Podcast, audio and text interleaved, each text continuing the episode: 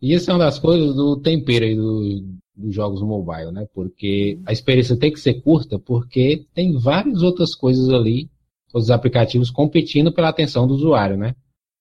Sim. Tem WhatsApp, tem Facebook, tem Message, um monte de coisa. E geralmente os desenvolvedores eles pensam nisso. Não, a experiência tem que ser breve, tem que ser viciante, né? Claro, para a pessoa jogar, mas ela tem que ser breve porque não pode ser uma coisa muito longa e cansativa. E é engraçado que essa questão de ser longa cansativa já atende a um público menor, que é, que é o que procura uma experiência mais próxima de um console, por exemplo. É, e aí tipo, vem a galera que quer uma experiência de portátil na plataforma mobile, não consegue ter essa experiência e fica reclamando porque não conseguiu. É, e que a, plataforma é ruim porque ela não é um, um não Nintendo é um Switch da vida. da vida. É, um Nintendo Switch. Aí fica complicado, né?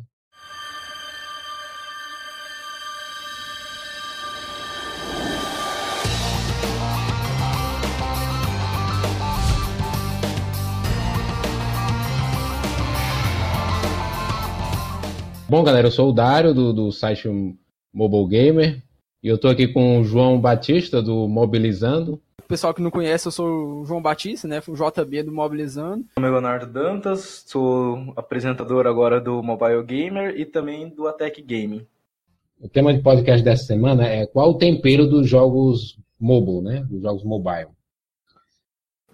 É, a gente tem visto aí, né, que de uns tempos para cá, as pessoas mesmo que já assimilaram o que é um jogo mobile, né? As pessoas já sabem. Assim, já criou-se tipo um, um, termo obscuro, as pessoas já sabem o que é. Já é meio que um já, clichê, né? Tipo, já virou tipo um clichê, já, exatamente. Sim, já olha eu... aquele jogo e fala assim, ele tem um estilo mobile. Às vezes o jogo é. nem lançou para celular e a galera já tá achando, já procura ele no celular. E jogos de computador ou console, já tem assim alguma característica bem familiar no mobile, aí os caras dizem, ah, aquilo ali é, é coisa de jogo mobile. Uhum. Eu vou falar um que eu tava jogando essa semana no PC. O mini, o mini Battlegrounds. Não conheço esse, qual é esse? É aquele ele que é parece um... tipo Minecraft? Não, é tipo assim, ele é um jogo isométrico e ah. ele é um Battle Royale, mas tipo, você vê ele, você associa ele pra celular. Inclusive, eu vou ver se tem ele aqui na Play Store, porque eu não é, cheguei né? a ver. Aí é uma das coisas que eu quero levar, levantar a questão, né? Porque, assim, é, as pessoas geralmente só costumam analisar a parte negativa, né? Mas tem muita coisa já intrínseca no, no jogo mobile que já caracteriza ali como um. que já coloca ele como algo positivo, né? Uhum. Sim. É, por exemplo, vamos citar aqui é, a questão do pick-up and play, né? Você pega, dá dois toques, já, em 10 segundos você já está numa partida, já está jogando, né? Uhum. É, é uma coisa que já é uma diferença já, porque outros jogos de console, por exemplo, você vai ter a introdução, aí vai mostrar as mecânicas de jogo. Às vezes nem tem tutorial o jogo, o jogo usa a primeira fase para mostrar as mecânicas, né? O jogador ia aprendendo devagarzinho. E no jogo mobile não, você passa ele por um tutorial rapidinho, na maioria, né? Na maioria, não vamos também uhum. generalizar. Você passa ali por um tutorial rapidinho e já já o jogo te entrega para sair jogando. Aí a gente tem que analisar essa questão assim, porque isso aí ou, par, ou parte da, da questão da acessibilidade, né? Que o jogo tem que ser acessível, ou parte da limitação técnica. O que é que vocês acham aí? Eu acho que, tipo, é uma questão das duas partes. Primeiro, pela acessibilidade, né? Um jogo mobile, ele tem que ser acessível, ele tem que ser, tipo, portátil. É, e justamente foi por esse motivo, né, que lançou os jogos mobile. E pela parte técnica, porque eles têm que pensar não só em fazer jogos é, para dispositivos high-end, como eles também têm que pensar num público em geral, porque é, pessoas que compram um dispositivo high-end são minoria. Eles acabam tendo que necessitar de fazer uns jogos geralmente com essa pegada mais leve para ter essa questão ampla. E, então, geralmente é o que acontece no, no mobile. O pessoal olha e já vê o joguinho com gráfico mais zoadinho assim e já é, fala assim, ah, esse jogo rodaria no celular. Porque basicamente hoje em dia celular seria sinônimo de jogos mais feios, vamos assim dizer. Uhum. Mesmo celulares, obviamente, tendo potência para ter jogos ao nível de PUBG, é, na resolução Ultra, por exemplo, que fica muito bonito, chegando. Eu já vi algumas comparações com o Xbox One, o da versão mobile fica pau a pau com o do Xbox One. Uhum. É, inclusive no vídeo que eu editei pro Mobile Gamer dessa semana passada, eu coloquei no final de tudo uma comparação do pub para PC e para celular. É, inclusive, se o pessoal não conhece, tá lá o canal, né, Mobile Gamer Vídeos. Dei lá uma conferida, né, que o vídeo tá lá. Dos melhores jogos de Battle Royale. E para mim a questão, uma coisa que identifica de cara se um jogo é para celular é que existiu o casualzão. É, né? É. É que... já, é, a gente vai já tratar sobre isso aí, porque é, a gente tem que voltar um pouquinho no tempo, né? A gente tem que lembrar de como foi que surgiu os jogos mobile, né? Uhum. É, que muita gente acha que isso é culpa do mercado, que o mercado foi malvado, né? Que direcionou apenas por dinheiro e tal. E a coisa não é exatamente bem assim, porque se você for pegar e voltar no tempo aí, os primeiros jogos, os dois primeiros mesmo que foram produzidos, da, o primeiro foi para um celular aí, cara, que eu não lembro mais nem qual é o nome direito, deixa eu até usar a peça aqui. Foi um tal do é, Ragnuk MT2000 da Cetelco. Era um uhum. celular dinamarquês. Que foi produzido em 1994. Isso aí, uns vários anos antes do, do da Nokia, né? Uhum. E eles produziram, o celular vinha com, com um clonezinho do Tetris. Né? Uhum. Olha, olha, olha a palavra, um clone, né? Vamos já chegar. Vamos já chegar lá onde eu quero chegar. Começou com o Tetris. O Snake também, muita gente pensa que ele é um jogo original, né? Mas na verdade, a, todas as mecânicas dele foram inspiradas num jogo ar, ar, para arcade dos anos 70, que chamava Blockade. Que uhum. inclusive até teve um outro jogo bem inspirado no, nele, que foi o Tapeworm, que tinha pro Atari, que é de 82. E aí só então em 97 que surgiu o Snake, né? Para celulares, para aquele da Nokia, né? Que era o Nokia 6110 e o 5110. No caso, a minha mãe tinha o 5110, joguei muito, cara. Jogava até preencher ali a tela inteira. Eu joguei bastante também. É, e aí vem aquela questão: os jogos mobile já começaram ali do, do início, né? Como os jogos embargados, eles vinham já junto com o dispositivo, né? Só que a maioria eram clones de experiências que já existiam, né? Uhum. Uhum. E aí a gente chega, chega no ponto que eu quero chegar, que é assim, não é algo tão negativo assim os jogos mobile serem experiências que já existem, né? Ou então é. deixarem as mais palatáveis para o público. É aquilo, né? Tipo, naquela, naquela época, o Game Boy, tipo, o Game Boy Advanced, né?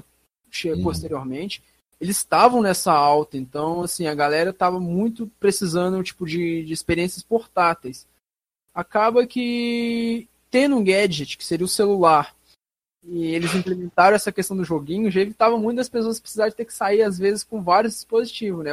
obviamente, hoje em dia, é uma gama completamente alta, né? Você pega o, o celular hoje e você coloca, sei lá, 500 milhões de jogos e pronto. É a mesma experiência. É, tanto é que no começo ali do... o iPhone ele começou a fazer sucesso, uhum grande parte do atrativo, que atraía mesmo o público, eram os jogos mais casuais, porque o público não queria gastar dinheiro comprando no 3DS. Isso. É, aí queriam experimentar uns jogos. Aí teve essa coisa, por exemplo, o, os jogos que vieram embargados, que vieram embargados no, no Nokia, né, eram jogos grátis. Isso aí já criou na pessoa, na, nas pessoas uma preconcepção, né, de que o jogo tinha que ser, tinha que ser de baixo custo, tinha que ser acessível, tinha que ser o pick-up and play, né? Você pegar e jogar direto. Né? Tinha que ser mais casual pela questão da, da É, aí entra aquela você... questão. Não, é, é casual ou arcade, né? Porque as duas coisas mesmo que se completam, mas a gente não pode também deixar achar que o jogo é só para você é uma diversão ali boba, porque os primeiros jogos mobile era mais arcade mesmo. Né? Sim, é. E muito do que se iniciou no Android também, né? Citar um exemplo. Quem não jogou o Subway Surfers? Uhum. Ele é um dos jogos mais baixados até hoje. E ele que deu um pouco essa cara para jogos mobile. Hum. É, recentemente ele atingiu um bilhão de downloads, né? Isso. Mas, por exemplo, Snake. Snake, apesar, tipo, ele tem um lado arcade pela pontuação, mas ele era muito mais casual, pelo menos nas primeiras versões dele, porque Snake foi um jogo que foi desenvolvendo, foi evoluindo, acabou ganhando algumas é, fases, mas no começo ele era só aquele joguinho que você não tinha muito objetivo, era só ficar pegando aquela bolinha e meio que chegava ali no final, era quase impossível de, de completar o jogo, né? Ele não tinha um, bem um final. Acabava é, ele só um passatempo mesmo para ver quem fazia uhum. mais pontos, então ele era mesmo nessa pegada casual. Obviamente o Snake ele foi evoluindo né, de acordo com os dispositivos da Nokia. Então eles ganharam fases, aí colocaram um monte de coisinha, barreira, bloqueio. Então dava para meio que entre aspas zerar o jogo passando essas uhum. fases mas ele, é, o mobile começou mesmo com uma pegada muito mais casual. Uhum. É, a gente vê assim até a questão do, do, smartphone, dele, do smartphone não, perdão, do celular dele começar a agregar funções, né? O celular deixou de ser uma ferramenta só de você conversar. Nessa época aí do ainda do Snake, né? Do Nokia 5120, do 6120, do 5120 do 6110, né? Deixou essa questão de ser só um aparelho de você falar, para ser um aparelho também de você mandar mensagem de texto, né? É, nossa, era... nossa, você pode mandar mensagens de texto agora, Incrível. caramba! Era, era algo genial. É porque eu lembro, cara, eu lembro de tudo isso aí. O meu pai, ele tinha aquele Nokia do tijolão. É. Nokia não, como é o, o, Perdão, é o Motorola, aquele Motorola tijolão mesmo. Que parecia um tijolo mesmo. Você encaixava ele aqui numa base e tinha a bateria. Cara, uhum. a bateria era. Sem mentira nenhuma, cara. Era, era da grossura assim, de uns três smartphones juntos. E ela é. durava menos de um dia. Aquele Nokia tijolão também, cara. A bateria dele viciava em coisa tipo de dois meses. A bateria uhum. viciava e descarregava com 20 minutos depois. Nem isso. É, uhum. Gente, é, eu tinha um celular que era da minha mãe, e daí depois ela passou pra mim, no caso. Uhum. E Qual era? Eu, eu, não vou lembrar o modelo, mas ele era desses tijolão também. Eu era lembro da que. Siemens, assim, da, da Sony Ericsson. Era Siemens. Da Siemens. Era aquele que tinha um visorzinho laranja? É, esse mesmo. Eu lembro até os jogos que tinha nele, cara. Tinha um Nossa, lá, cara. Mas acabava com a bateria muito rápido. Era. Mas eram jogos, eram jogos tão divertidos, né? Tipo, digamos que a tecnologia evoluiu bastante, mas dá uma nostalgia muito gostosa isso. É, cara, pois é. Aí você vê que os celulares começaram a ir agregando funções. Aí daqui a pouco chegou os celulares com visor colorido, né? E você poderia ver fotos, é, é, a internet ali. Nem, nem, só nessa época dos celulares coloridos, eu lembro na época do, desses mais antigos da Nokia, eu não lembro qual modelo que era, eu sei que ele era um cinza, ele era um abaixo do tijolão, que veio depois. Uhum. Uhum. Tipo, você podia é, criar toques polifônicos. Cara, é. podia criar música no celular, velho. Então a galera, tipo, descobria lá uns. É, os comandos e, tipo, criava os toquinhos lá de, de músicas famosas. Até uhum. música do latino tinha no celular. Cara, o pessoal fazia muito. Minha, minha namorada, minha, minha esposa, né?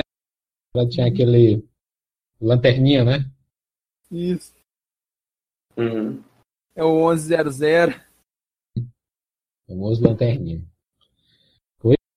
Aí você começa a agregar né, funções, e uma delas foi o jogo, né, o, o game. Só que aí uma coisa que tem que lembrar é assim, o smartphone, ele, o celular, ele ia competindo por a, o jogo. Com, não, peraí, como é que eu digo? É, os games, né, no celular, eles iam competindo com as outras funções pela atenção do usuário. E é uma função agregada, né? Não é o objetivo principal do celular, não é jogar, né? Para a gente Sim. é, mas para a pessoa. É, para a gente é. é.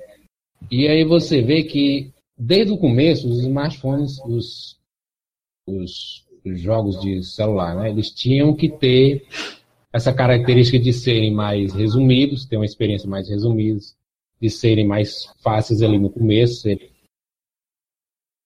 E também serem mais simples. Conforme a tecnologia foram tomando caminhos mais complexos, né? E aí, o que, é que vocês acham? É porque meio que, tipo, o smartphone, o smartphone na época, não só o smartphone, é os celulares em si, eles não tinham um mercado concorrente de jogos. O smartphone nunca foi competir com os portáteis, por exemplo. Uhum. Então, meio que, tipo, ele criou um, um próprio mercado dele. É, o, é difícil. o mercado dele foi se originando. É, embora ele tenha tido impacto na, nos portáteis, né? Principalmente. Sim, mas esse o, impacto o pessoal... mesmo foi assim atingir mesmo o ápice agora. Esse uhum. praticamente nem tocava em nada no mercado dos portáteis. É, tanto que o é, DS... nos últimos dois, três anos que começou a tocar de verdade. É, porque tanto o DS, ele é o console mais vendido do mundo, para você ver que, tipo, os celulares, apesar de todo mundo ter um celular, é, ele não impactou em nada no mercado dos portáteis nessa questão. E na época do DS tinha saído o N-Gage, né? Tinha saído o N-Gage, tinha E você vê que o N-Gage ali, além do, da, das falhas de design, ele foi contra uma das primeiras coisas do, do dos jogos mobile, né? Que era a questão da portabilidade, tipo, um jogo mais casuais, ele é, chegou... E do tipo, jogo usando... ser digital, né? O jogo ser mobile digital. tem que ser digital. E ali o Nenegate eles tentaram implementar uma ideia de você ter cartuchos. Cartucho. E, e, olha a ideia, você tinha que tirar a bateria para colocar o cartucho. Nossa. Aí, depois que eles colocaram essa. Se não me engano, tinha, né? O N-Gage com o jogo digital, mas aí já não uhum. tinha. Foi N-Gage 2. Foi, não teve solução, tipo, já. Eles tentaram ir para um mercado que, tipo, não era deles. Hum.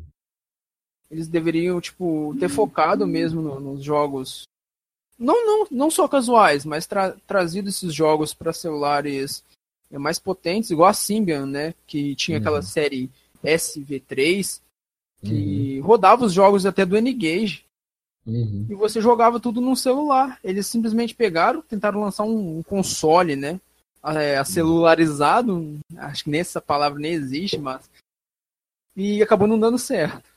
Eu acho que outra questão que influenciou bastante esse mercado mobile foi aquela questão de trazer os jogos de Game Boy, essas coisas, em emuladores para celular. Uhum. Eu acho que foi também, né? algo que foi impactante que começou daí a evoluir, porque a partir desses emuladores as empresas começaram a fazer, fazer jogos que tinham semelhança com, com esses jogos para atrair outro, outros públicos, no caso. Uhum. Pois é, mas aí é aquela coisa, né? É, com o surgimento do iPhone, né? E da Apple Store logo em seguida, é, a gente viu que os primeiros jogos do, do, do iPhone, da, da Apple Store em si, eram jogos pagos. E aí, o próprio público. Alô? Tá me ouvindo? Sim, sim. É porque deu uma. Certo. Aí, os primeiros jogos da Apple Store eram jogos pagos. E aí você viu que o próprio público foi direto para o que a gente tem hoje, né? É, as pessoas sempre foram querendo jogos cada vez mais baratos. Começou ali em torno de 7 dólares um jogo, 9, aí depois ali com 99 centavos de dólar. E depois começou a surgir os primeiros jogos gratuitos. Se eu não me é. engano, uma das primeiras gratuitas foi uma versão do Fruit Ninja. É porque eu não estou lembrando agora. É, eu lembro que foi um dos primeiros jogos que eu joguei no Android também. Uhum. E aí foi caminhando para porque o público queria. E aí os desenvolvedores tiveram que se adaptar, né? Procurar outros meios de remuneração. Uhum. É, quando o Android começou, já tinha essa porque o Google já tem todo essa, esse conhecimento, essa expertise em, em colocar anúncios, né? Em, em, em, anúncios de sites, anúncios de YouTube. Aí o Google já, se eu não me engano, ele já tinha uma API para colocar anúncios em, apps. E aí os desenvolvedores embarcaram com tudo nisso. Mas, assim, não foram os desenvolvedores que foram malvados e tudo e tal. Na minha opinião, o mercado foi caminhando. O mercado não, os, os próprios consumidores é porque foram... aquilo, né? As pessoas acabam tratando o jogo de celular, igual você disse, como um jogo só gratuito.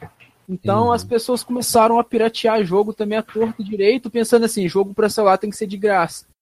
Uhum. É, tem jogo que você pega na, na Google Play, tipo, é jogo que muito bom, e acaba que não tem nem mais de 10 mil downloads e, a, e fica acabando sendo abandonado. Acho que se não me engano, uhum. aquele é, Brothers A Tale of Two Sons, eles não uhum. tinham mais de 10 mil downloads, 10 mil é. compras, né? Sim, eu não sei se você chegou a ver, mas a versão pirateada dele tinha mais de 30 mil. Aí o que, que, acontece? Esse jogo ele foi pirateado pra caramba, não vendeu e foi abandonado na Google Play, tanto que ele nunca teve um update. Hum. Resumindo, o jogo tá lá, morto, ninguém compra, a galera pirateia e simplesmente eles não estão nem aí para consertar o jogo. E, e, realmente esse é um dos jogos mais legais, um dos jogos mais legal que eu já joguei. Tipo, eu joguei ele primeiro no celular, mas eu tenho ele comprado. Uhum. E depois eu joguei ele no PC, porque eu ganhei ele. Eu acabei zerando ele no PC porque era mais confortável. Mas sério, é um jogo sensacional, a história dele, e é uma questão de uma gameplay que você não passa de 4 horas e se diverte muito naquilo. Uhum. Então, é. Mas ele é um porte, né? É um porte. Ele é um porte. É meio, meio que as pessoas vão moldando né, esse mercado mobile. Uhum. Tanto na, nas ações próprias das pessoas quanto das empresas. Porque ela vê que tipo, o jogo acabou é, não rendendo o que ela esperava, ela vai lá e lança um jogo gratuito, cheio de ah. compra dentro do aplicativo. A Finger, por exemplo, os primeiros jogos delas eram pagos. Sim, eu tenho o Shadowgun, tenho o Samurai. Esqueci, e Samurai. aí ela foi, é, teve algumas decepções, principalmente com Dead Trigger, e ela decidiu partir pro, pro modelo free to play, né? Mas o Dead Trigger ele sempre foi é, gratuito, não? Não, ele tinha uma versão paga. Eu nunca cheguei a ver a versão paga, não. É, não, é porque ele era para iOS. Ah, sim. Aí eles foram desistindo, se desestimulando. O, a Game Loft também, né? Um exemplo aí mais evidente, né? Que muita gente critica, mas não tinha o que a empresa fazer. O que ela ia fazer, né? É, só que, tipo, eu sei lá, algumas empresas, elas aproveitaram dessa questão dos jogos, desse mercado girando assim, para abusar do, dos consumidores. Tipo a EA, não levando só pelo mobile, né? Porque a EA foi mais famosa atualmente por causa disso. Gente, ela colocou num jogo que tipo, você teria que gastar, sei lá, 20 mil dólares, se não me engano, 20 mil reais, para você ter todo o conteúdo do jogo, se você quisesse comprar em dinheiro real. é, e inclusive, por exemplo, já que você falou não só para mobile, pensando nesse último Star Wars que eles lançaram, Battlefront. É, foi ele mesmo. Tipo, teria que gastar 20 mil para poder ter todo o acesso ao todo o conteúdo do jogo. E não faz sentido, porque você já paga 100 reais de um jogo e ainda gastar tudo isso pra você ficar. Não, 100 reais se fosse 100 reais, o jogo custa 250. É, é que eu jogo ele no PC, no PC que tava esse preço, então não, ah, tem, não sei mais ou menos quanto que ele tá em outras plataformas, mas mesmo assim é muito dinheiro, ainda mais você gastar tudo isso em itens. Uhum. É porque eles pegam de exemplo o, é, ali no mercado mobile, né, que eles não têm eles não estão aproveitando dessa questão podem... do mercado mobile.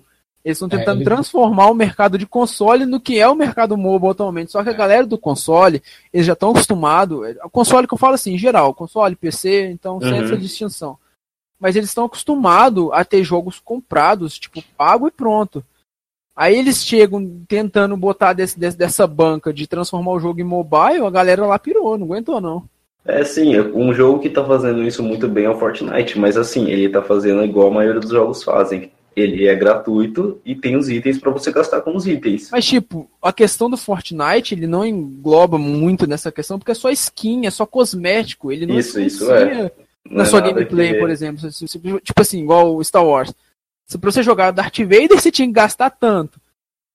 Aí é um personagem bom, é um personagem assim, forte, e você só jogaria com ele se você gastasse dinheiro. Sim, isso é uma foto que complica muito. Só vai gastar com skin. É porque no, no mobile, né, até pouco tempo, não se tinha nenhum tipo de. As, uh, as lojas, né, Apple Store, Google Play, não se tinha nenhum tipo de termo que proibisse eles de comercializar é, itens aleatórios, né, os, é, famosos pacotinhos, as loot boxes pacotinho, é, caixinha aleatória, essas coisas. Aí, uhum. a, a, Apple foi, colocou um termo agora que as empresas têm que descrever o que, é que exatamente o que pode vir naquela caixinha. A probabilidade, a, a, porcentagem. a probabilidade de, de, ganhar determinado item. Fora e... que alguns países proibiram é, entrada uhum. de jogos que tenham loot box. É, porque eles consideraram como jogo de, como azar. Jogo de azar. Aí a questão é, é, Pois é, até recentemente não existia nada disso, né? E aí muitas empresas é, adotaram essa, esse tipo de artifício aí para poder lucrar, né? Sim. Lucrar bem, né? Lucrar bastante. Muito ainda. Mas, é, voltando um pouco da questão da jogabilidade, né? Vocês citaram aí o Fortnite, né? E aí eu acho interessante, é assim, como ele tem alguns conceitos que, que casou perfeitamente com o lançamento dele para iOS e futuramente para Android. Porque assim, ele é aquele jogo que você tira do bolso, né? Dá dois toques já está na partida. Né? Uhum. Né? Exatamente. Uhum. Lembra bastante. As partidas dele não são muito longas, né? Que nem a do PUBG. As partidas do PUBG são um pouquinho mais longas. E o jogo geralmente é frenético, né? Bem viciante. Aí você vê que ele tem alguns conceitos assim que deu certo no mobile. É por isso que ele faz sucesso. No, Sim, e aí junta que é um jogo que tipo não vai fazer você gastar para ser bom. Você não vai ter uhum. nenhuma vantagem gastando, seria só questão cosmética mesmo. Aí, por exemplo, às vezes a pessoa pode pensar, não, qualquer porte daria certo.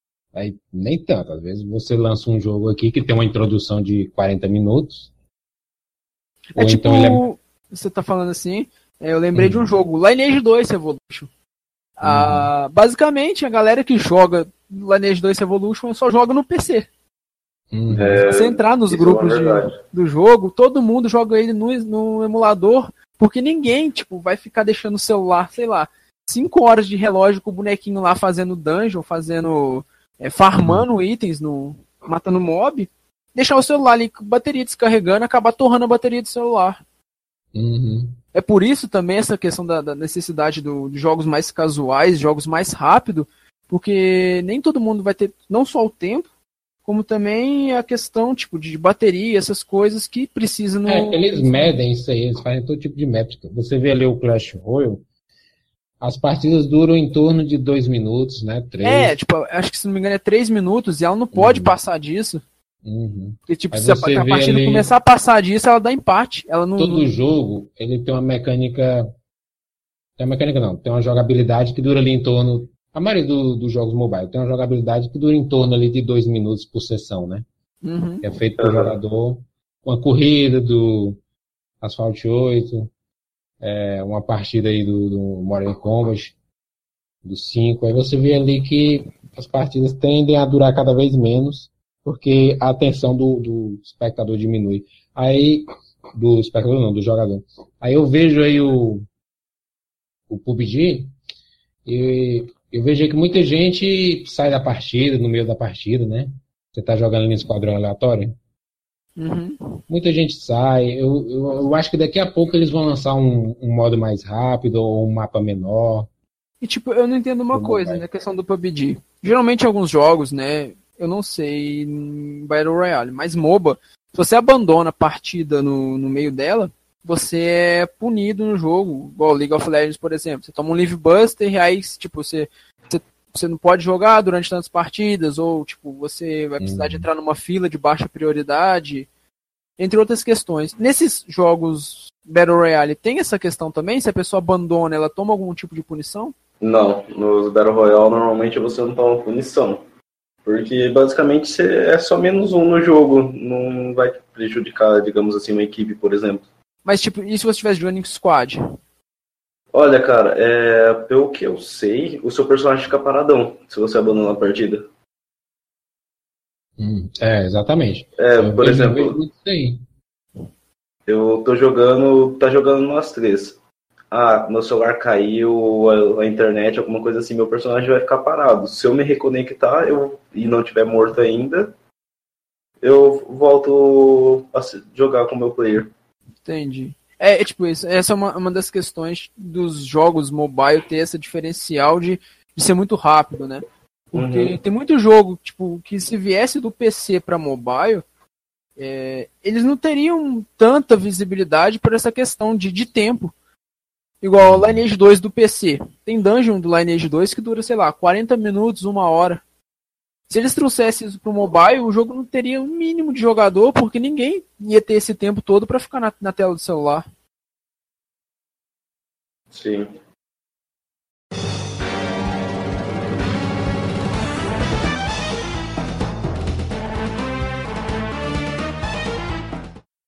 E um outro ponto agora, fugindo um pouco, fugindo um pouco dos jogos Battle Royale, um ponto interessante a se tocar é a questão de como outros jogos, como o pessoal da Supercell. Cara, já viu como que eles trabalham com faturamento?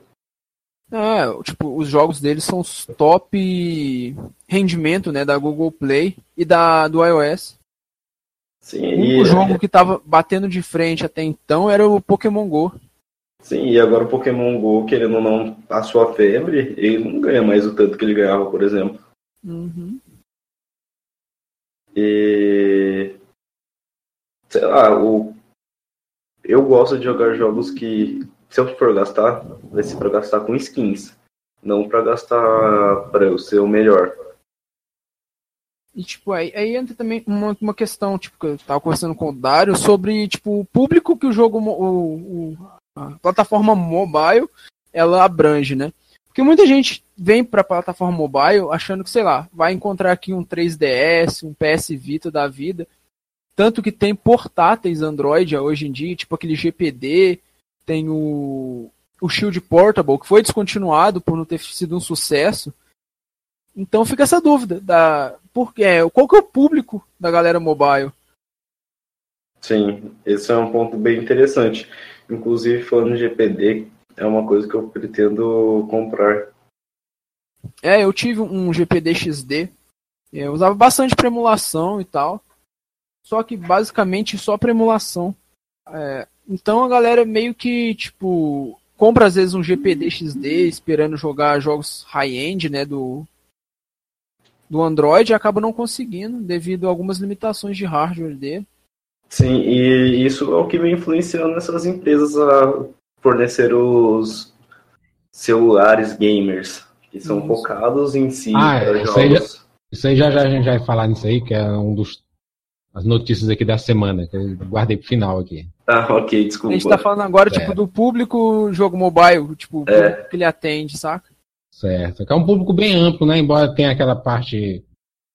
É, porque, tipo assim, é- ele é amplo, mas ele não consegue, tipo, chegar a trazer o público de jogo de, de, de, de portáteis, né? Uhum. É, Mesmo o- esses, esses portáteis Android sendo lançado, a experiência que você tem com esses portáteis é a mesma que você vai ter num celular. Uhum. Por exemplo, o GPD que eu acabei de mencionar. Tem muito jogo que você não consegue jogar nele pela questão de ser otimizado só para tela. Óbvio, Uhum. vai ter jogo que você vai ter o joystick e tudo, você pode mapear os comandos ali no controle. Mas tem jogo, por exemplo, Vainglory.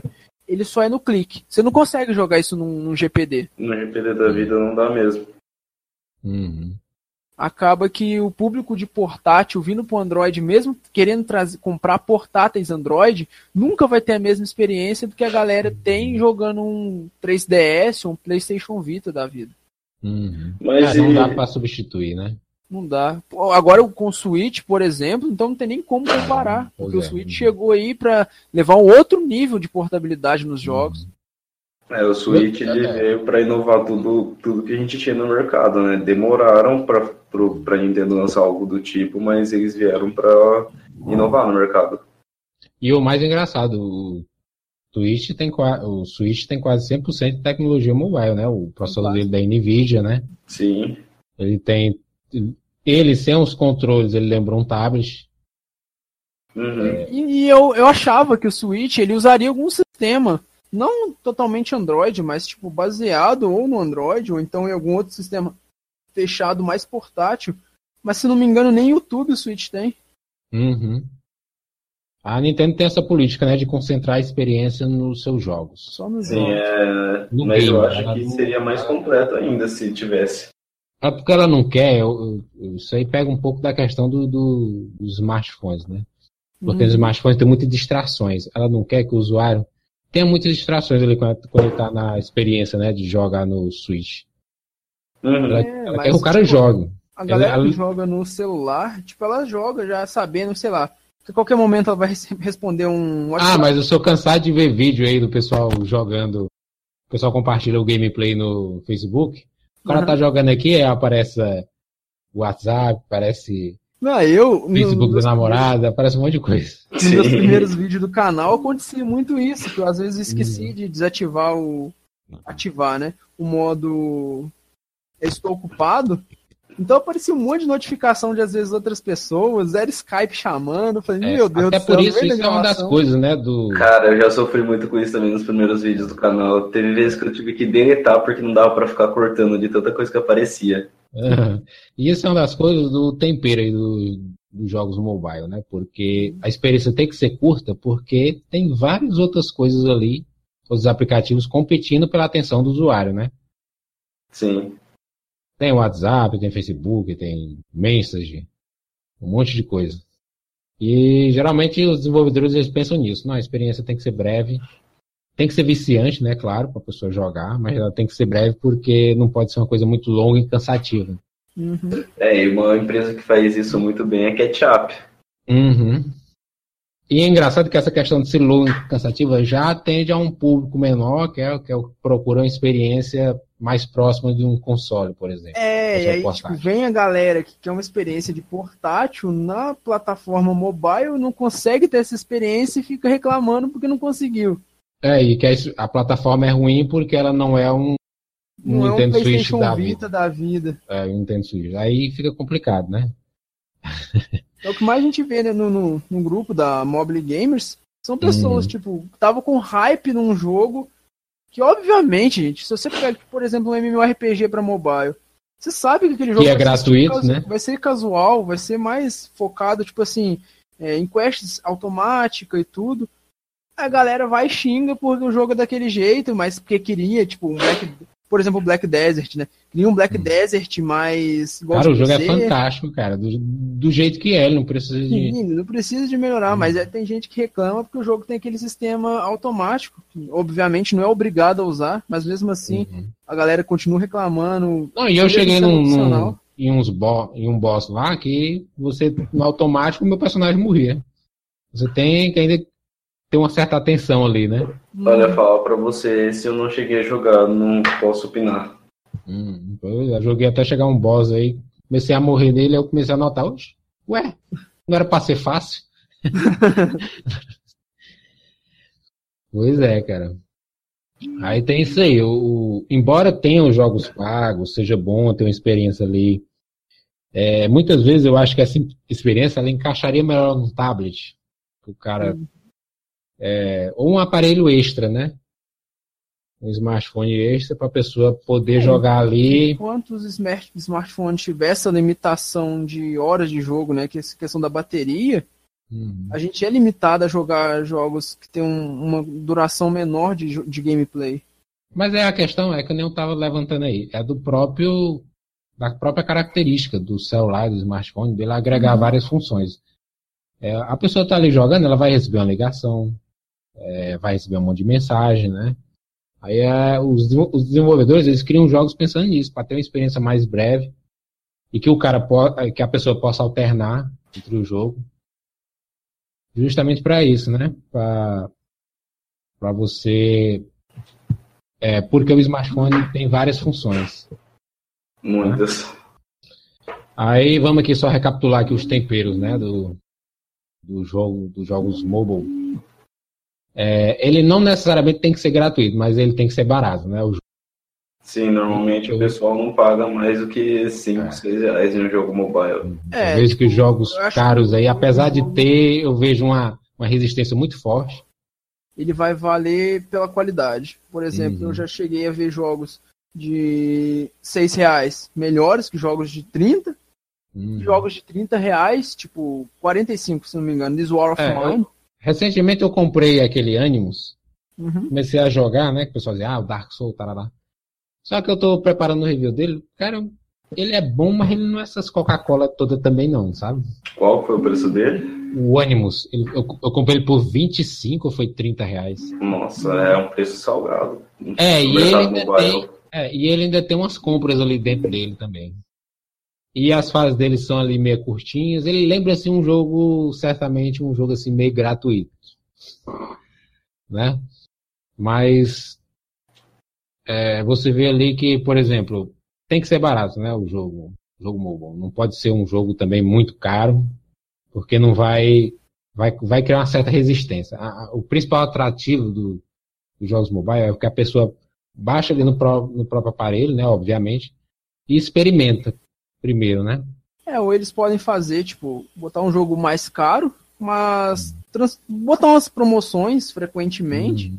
Uhum. Então a galera vê, ah, o jogo é caro, vou comprar porque ficou mais barato. Aí a pessoa uhum. vai, compra, gosta, mas acaba que sendo que aquele valor mais barato seria o valor que eles teriam em mente já do jogo. É, é, é claro que aí eu tô falando dos jogos que são feitos para celular, né? Os jogos são feitos para mobile.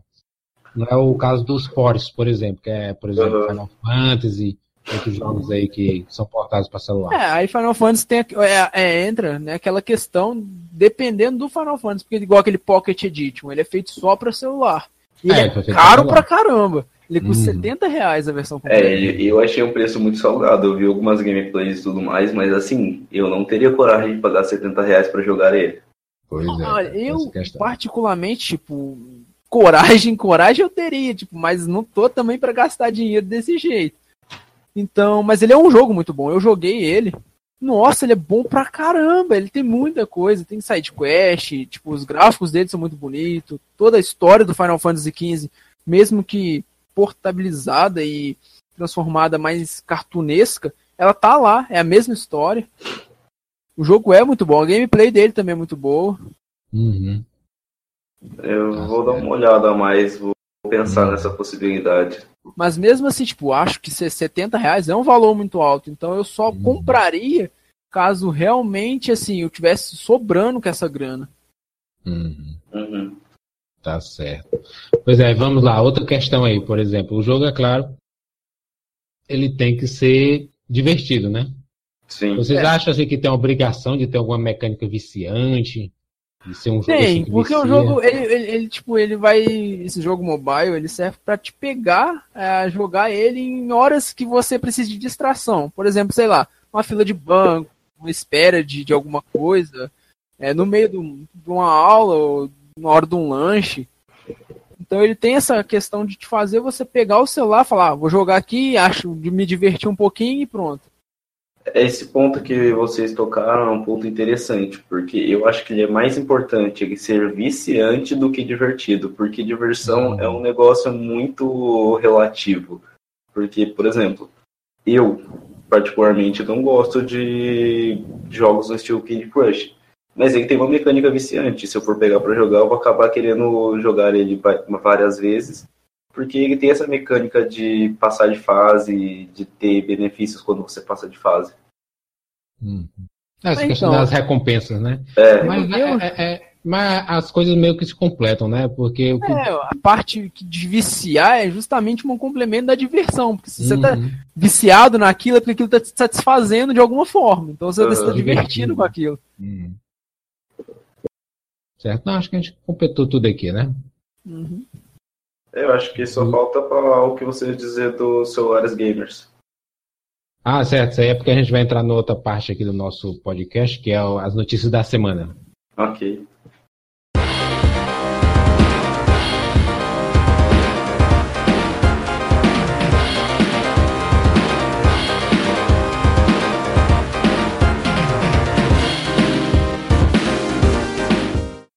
Por exemplo, foi anunciado aí o Black Shark, né? Que é o notebook, o notebook não, perdão. Celular.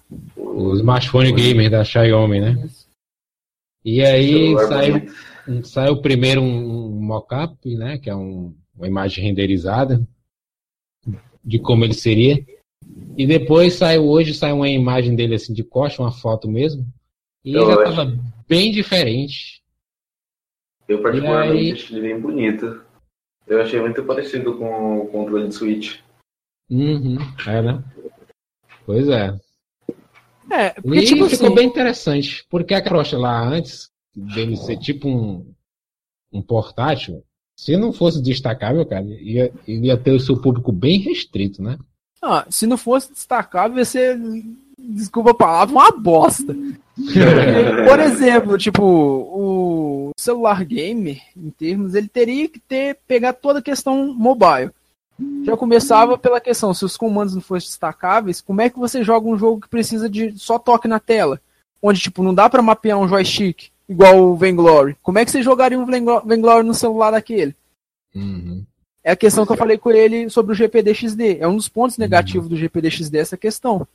Porque ele é bom para emulação, é bom para jogos que usam controle nativo, igual o GTA, Bully, esses joguinhos que já tem o, a questão do controle embutido, É que são portes, né? são portes. Mas jogos mobile mesmo, ele não é muito bom, porque não dá para você jogar, e ainda mais que ele é em formato shell, né, aquele formato concha, não dá pra você jogar segurando a tela de cima, é muito desconfortável.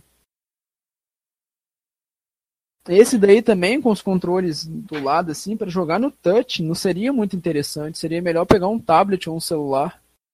Smartphone. É, ele me lembra muito um tablet gamer que eu vi uma vez pra, pra venda no shopping.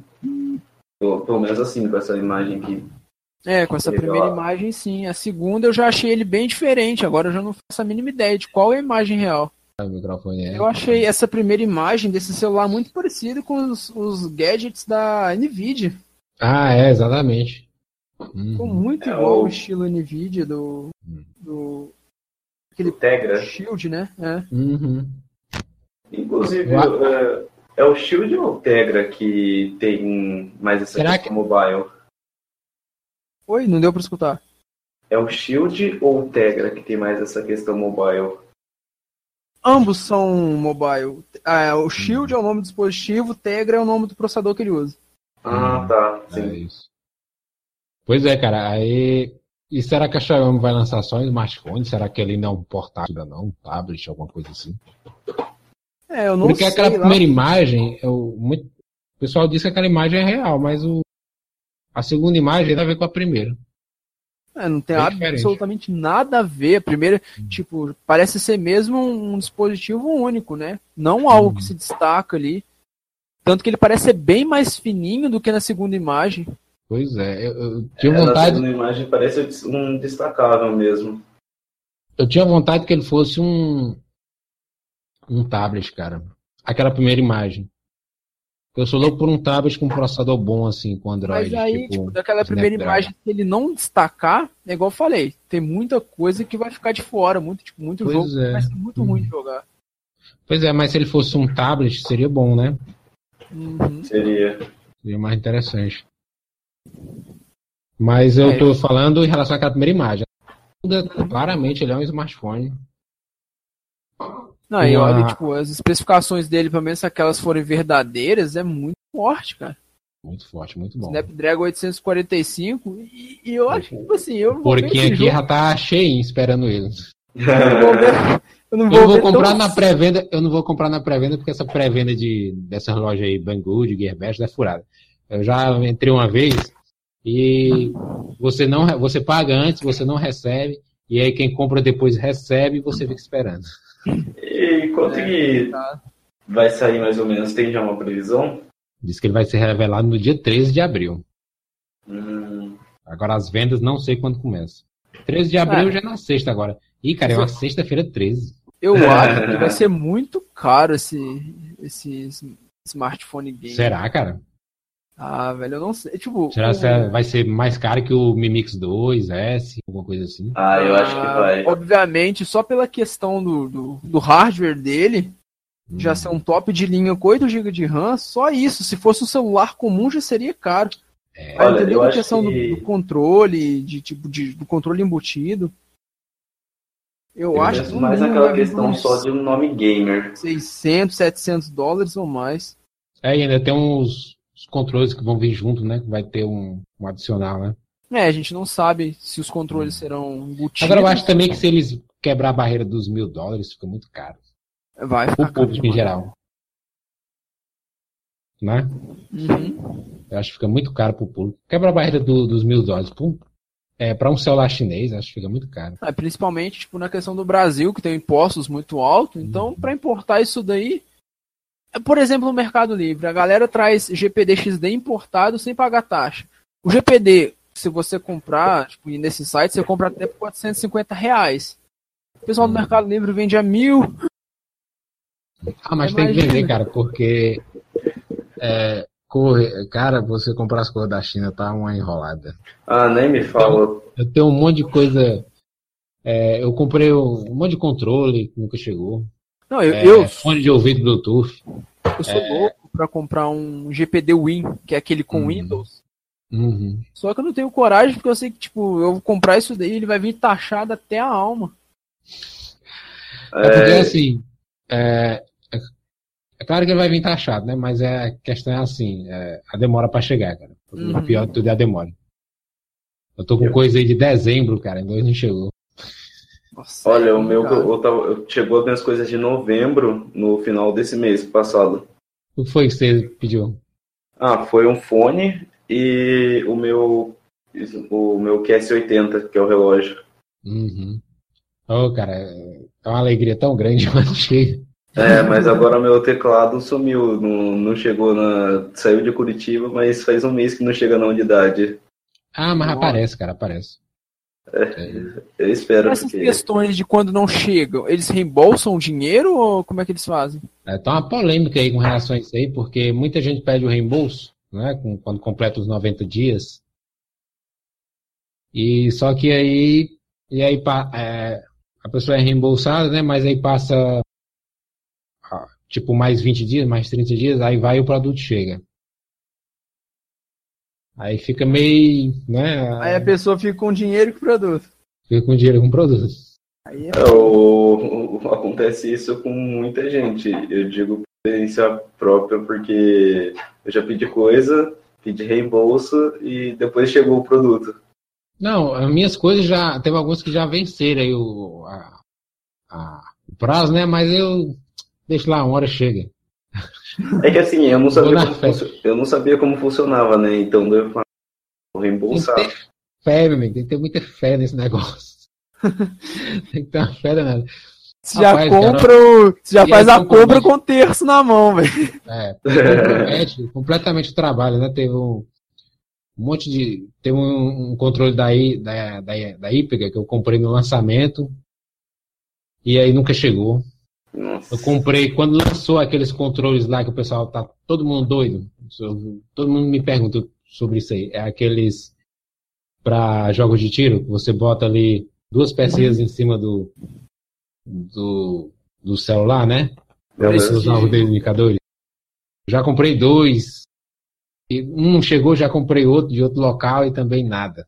Meu Deus. Pode tá compensando hoje em dia comprar e aí você mais perde, é, e aí você perde completamente o wipe, né? Porque quando o produto chega, já passou, ninguém quer mais, ninguém tá mais, não está mais nem interessado. Uhum.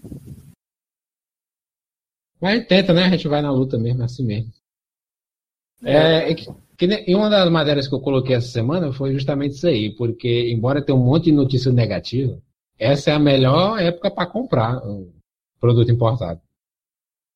É, não sei lá, tipo. Época de abril, é, ah, junho, julho. Mas quando, quando começa a chegar o, quando começa a chegar o dia dos namorados, daí complica de novo. É. Julho é um dos melhores meses, porque é, geralmente as pessoas vão gastar com coisas mais imediatas, férias, né? As pessoas vão viajar e tal. Quando é. chega novembro, cara, pode esquecer. Embora Aí, tenha Black Friday e tudo, pode esquecer, cara comprar mês, importado tá sendo melhor do que comprar aqui, cara. Tá muito uhum. caro as coisas no Brasil. Uhum. Por exemplo, o memória RAM.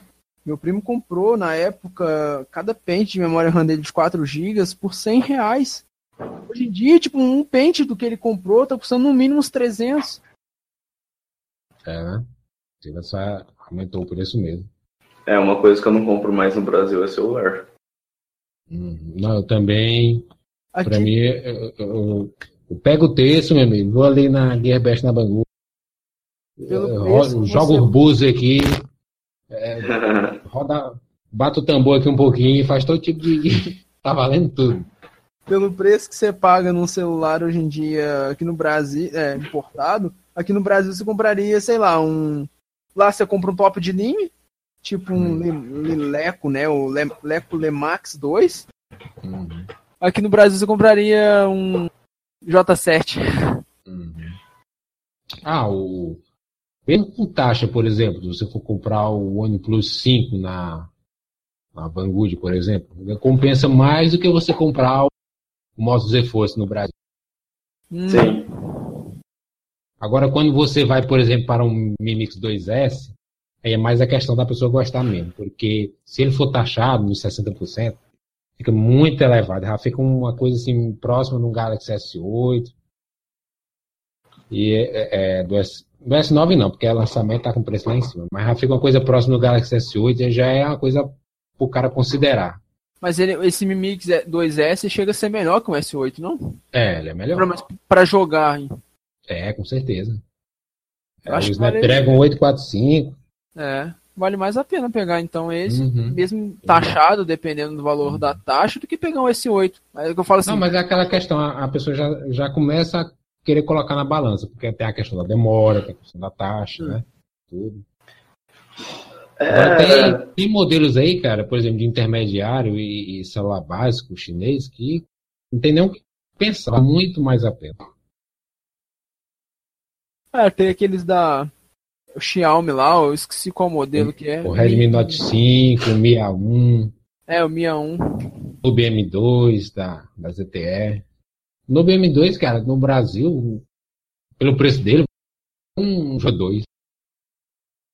Qual? O BM2?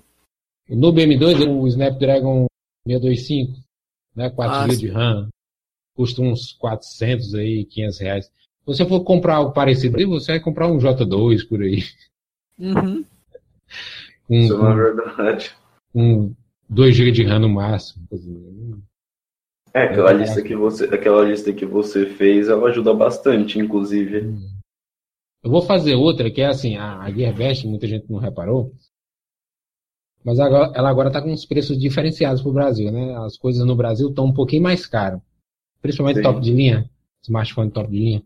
Tá. Mas tem muito celular intermediário e básico que está com o mesmo preço. Vou fazer uma lista aí com os melhores ali para você comprar sem ter medo de taxa. Né? Os melhores da Gearbest. Uhum. Porque, por exemplo, tem alguns que já não compensa mais. Por exemplo, o Mi 6, ele tá uns 1.800 na Gearbest, tá cara. Isso trazendo para o Brasil, ele chance de taxar. É, se ele for taxar, vai com 2,400 por aí. Aí fica muito alto. Então, a questão da taxação é muito difícil eles dar os 60%, não é? É. Isso. Parece Mas, um valor padrão, é. Su. Eles, eles hoje em dia eles pegam um, um eletrônico, colocam, sei lá, entre 150 e 200 reais de taxa. Não importa se o negócio custa, sei lá, 300, é, 300 reais ou se custa 2 mil. Eles estão taxando basicamente assim. É, é porque assim, é porque assim, o que acontece? A loja ela coloca o valor de 100 dólares. Aí 100 dólares ah. vai dar uns 200 reais de taxa, exatamente. E aí o, a receita só faz pino. Só dá o dinheiro e pronto, vai. Agora, com tops de linha, eles são, estão mais criteriosos. Entendi. É, com top assim, um, um OnePlus 5T, um celular assim mais caro, eles estão retendo a mercadoria para poder estar 100%. O que não é errado, tá certo.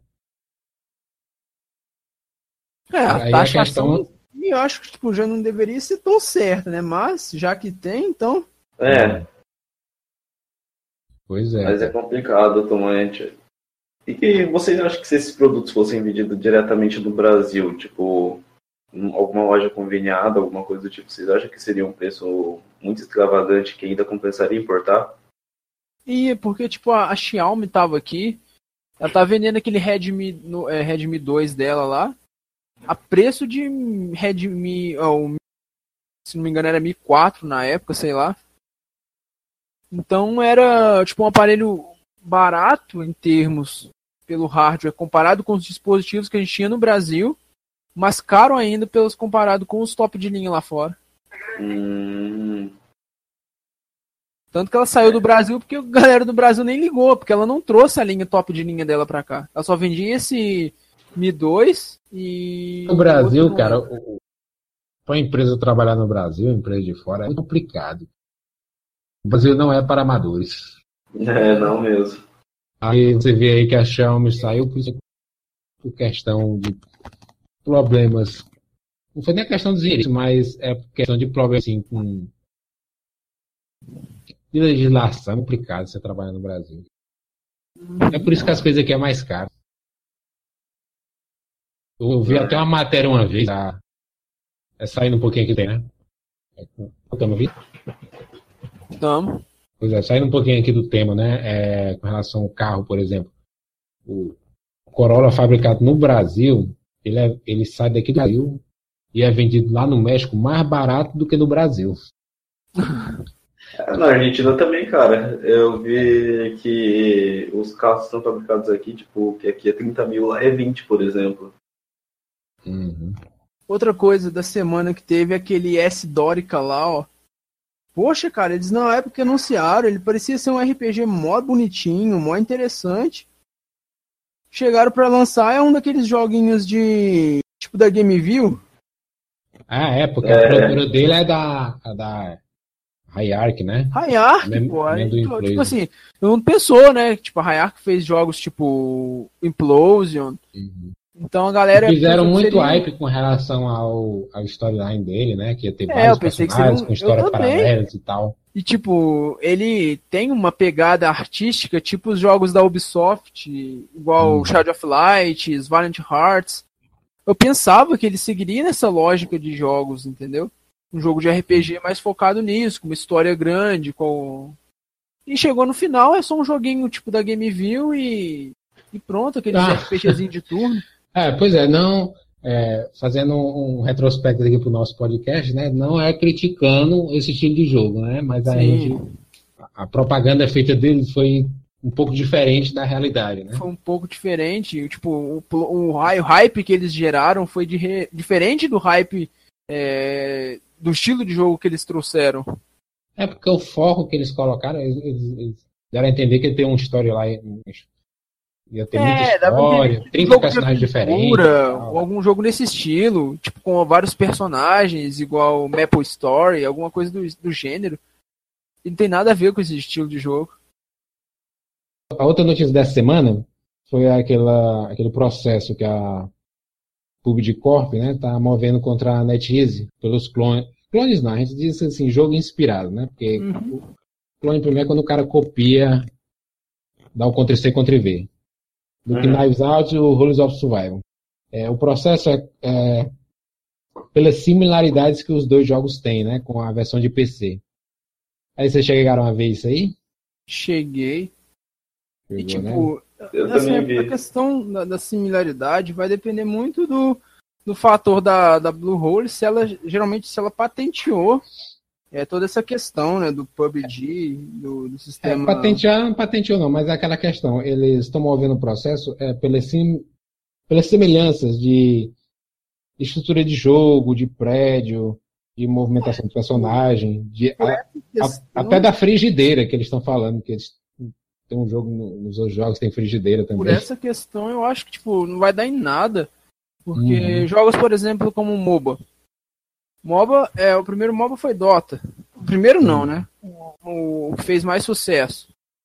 Apesar dele ser um mod map, ele veio outros MOBAs depois dele. Tipo, Uhum. o cara que criou né, o Ginzu, ele não processou ninguém, porque alguém fez outro tipo de MOBA semelhante. Tanto que Hum. quando ele saiu da. Ele largou o Dota All Stars, ele deixou com o atual proprietário, que é o Ice Frog, e ele foi pra Riot Games desenvolver justamente outro MOBA, que é o League of Legends. Uhum. É uma coisa que muita gente não sabe, né? Que o propri- o pro- um dos produtores de League of Legends foi o criador do Dota All Star. Uhum. Eu realmente não sabia isso. Tem a É. questão também do. A, a mesma coisa do. Porque quando eu postei essa notícia lá, depois eu compartilhei no, no grupo lá do PUBG Mobile Brasil. A galera ficou louca, tem um monte de gente, ah, não sei o quê, Agora é H1Z1 vai processar todo mundo.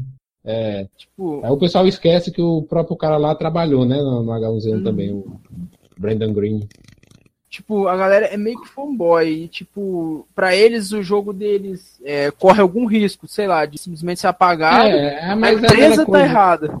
É que nem aconteceu com o Mobile Legends e o League of Legends. É, lá, exatamente. Eles processou a, a Moontoon. A Riot Games processou ela, então a galera do, do League of Legends começou a xingar e tudo, que a Riot não devia fazer isso, mas eles não vê o lado da empresa, o lado comercial, sendo que o jogo literalmente era uma cópia do League of Legends. Tanto uhum. que a Moontoon precisou de remover o jogo duas vezes da Google Play, trocar o nome do jogo, trocar tudo no jogo. Tipo, eu jogava Mobile Legends, o jogo que era antes não é hoje. Uhum. É basicamente um jogo completamente diferente tanto na questão do mapa, dos personagens, eles refizeram tudo no jogo, porque o jogo era uma cópia do LoL. Uhum. Pois é, mas aí você vê que no fim não afeta muito a empresa, né? Eles terminam fazendo algum, algum tipo de acordo. É, parece que eles fizeram um acordo. O que aconteceu? A Tencent foi lá e lançou aquele Arena of Valor. E o Arena of Valor é literalmente um Mobile Legends com outro nome. Uhum. Então, meio Engraçado que a Tencent também ela patenteou a patenteou não, como é, licenciou a, a engine, né, do Valor. Ah, Porque sim. saiu também aquele Heroes Involved, uhum. que não é da Tencent, mas é licenciada a engine. É, mas tipo, no final acaba que basicamente a, a engine, é, apesar de ser licenciada, é basicamente uma similar, porque são todas uhum. iguais. Se você pegar Mobile Legends, Arena of Valor e Heroes Evolved, eles podem ter uma diferençazinha gráfica aqui e ali, mas a essência do jogo basicamente parece a mesma engine. É como se fosse o mesmo jogo. Foi o que acontece com o PUBG. Uhum. Apesar dos outros jogos serem inspirados nesse estilo, eu não acho que a empresa, o processo vai em diante só porque copiou um estilo de jogo. Senão, só existiria um jogo de futebol, só existiria um jogo de luta, só existiria um jogo é, de corrida. A, questão do, do processo ela é sobre as similaridades, né? Porque tem umas coisas que eles colocam lado a lado justamente para. No caso, você fala das cópias mesmo, assim, sendo direto. É, é que é assim. Por exemplo, tem um, um, um galpão lá, uhum. que o galpão é igualzinho, cara. Ah, sim. Ah, é. por exemplo, tem aqueles prédiozinhos que são pequenos, que você entra por uma escada no que tem do lado de fora, no PUBG. Uhum. Tem um prédio muito parecido, tanto no, no Rules of Survival como no Knives Out. Aí, outra coisa que eles questionam, por exemplo, por que, é que tem que ter uma usina nuclearzinha desativada? É, no, nos dois jogos. Até o Rullis, quando foi vendido, ele foi vendido como um PUBG Mobile. É. Não só pelo. Tipo, não só pela. Cara, e tinha uma capacidade de treta gigante quando essa matéria saiu, porque eu até peguei mais leve assim, porque eu não queria que o pessoal me interpretasse errado. Eu até omiti algumas coisas para evitar treta. Porque, por só... exemplo, é, uma das coisas que, que tinham lá no, no, no processo, cara, eu, eu dei uma folheada no processo, né? Uhum. Uma das coisas que tinham lá, cara, era o, o pessoal lá da, da acusação, né, do, do PUBG, eles colocando prints, cara, do, do YouTube, mostrando lá que, tipo assim, para dar a entender que as pessoas estavam confundindo. É, tipo, com... o, o, o Hurles, eles foi. Não, deixa eu só completar aqui, só, só um uhum. segundinho. É porque assim, eles estavam colocando lá os prints do YouTube para mostrar que as pessoas estavam confundindo, para dar a entender que as pessoas estavam confundindo é, Rules of Survival com PUBG. Aí eles estavam usando até aquela. Porque a maioria do, do pessoal usa, né? Até o site também a gente coloca, né? A gente coloca um jogo estilo PUBG, né? Uhum. a gente estava usando. Aí um monte de YouTube lá, gringo, né? BR não, gringo lá colocando. É, of Survival, PUBG Mobile. Ah, pensou se eu coloco isso aí no. no... Ia dar uma treta gigante. Acho que alguém ia ser massacrado, algum tipo. Pois é, eu tava, eu tava falando... Mas é aquela coisa, é, é uma coisa também que a gente até recapitulei do. Do. do assunto principal do podcast, né? Que é, é um. As pessoas querem ter uma experiência ali que seja próxima do console, do PC, ou de alguma coisa que tenha feito sucesso, né? E aí então, elas querem, querem um clone, uma coisa parecida. É, porque acontece, eu, igual eu tava falando, o, o Rullis, ele foi vendido como um PUBG mobile. não só pelo, pela, pelas pessoas, como pela própria empresa. Ela tipo, deixava estampado que era ah, parecido com o PUBG, não sei o que tem. E, tipo, em momento. É, ele tinha a frigideira, eles removeram a frigideira, trocaram galinha. Em momento nenhum, a empresa chegou para as pessoas e falaram assim: ó, isso daqui não é PUBG. O jogo é o estilo Battle Royale. Em momento nenhum, ela, ela teve essa questão de chegar para o público e deixar claro que aquilo não era PUBG. Então, eles deixaram as pessoas se venderem o jogo deles como se fosse o outro, basicamente. Então, mas o maior problema dessa questão de eles estarem processando é que eles não patentearam a questão do Battle Royale.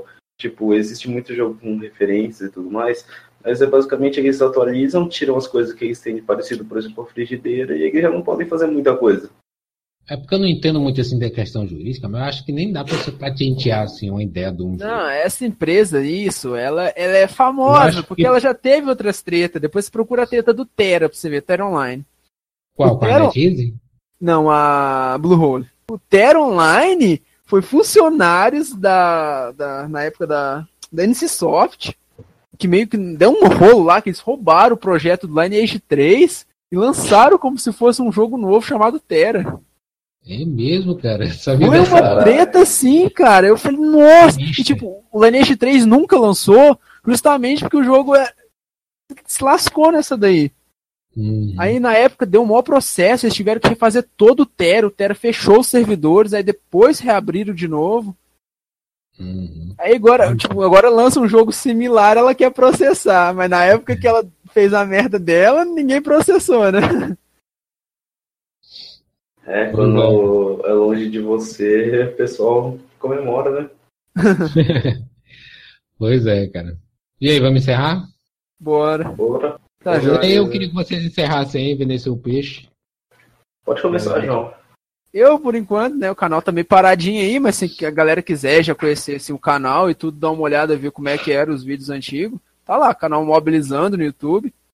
É, mobi, mobi, tem a galera que confunde, escreve mob com E, então acaba não achando o canal, mas é mob com I. Hum. Então é isso daí. Hum, tá certo, valeu, cara. Valeu aí. E Léo, aí? Ah, o meu é o Atec Gaming. Eu tô voltando com o canal depois de um mês parado.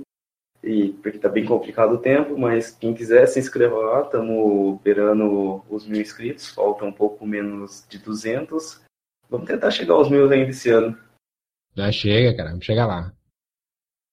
Pois é, Obrigado cara. pela oportunidade novamente. Ô, oh, cara, eu que agradeço aí.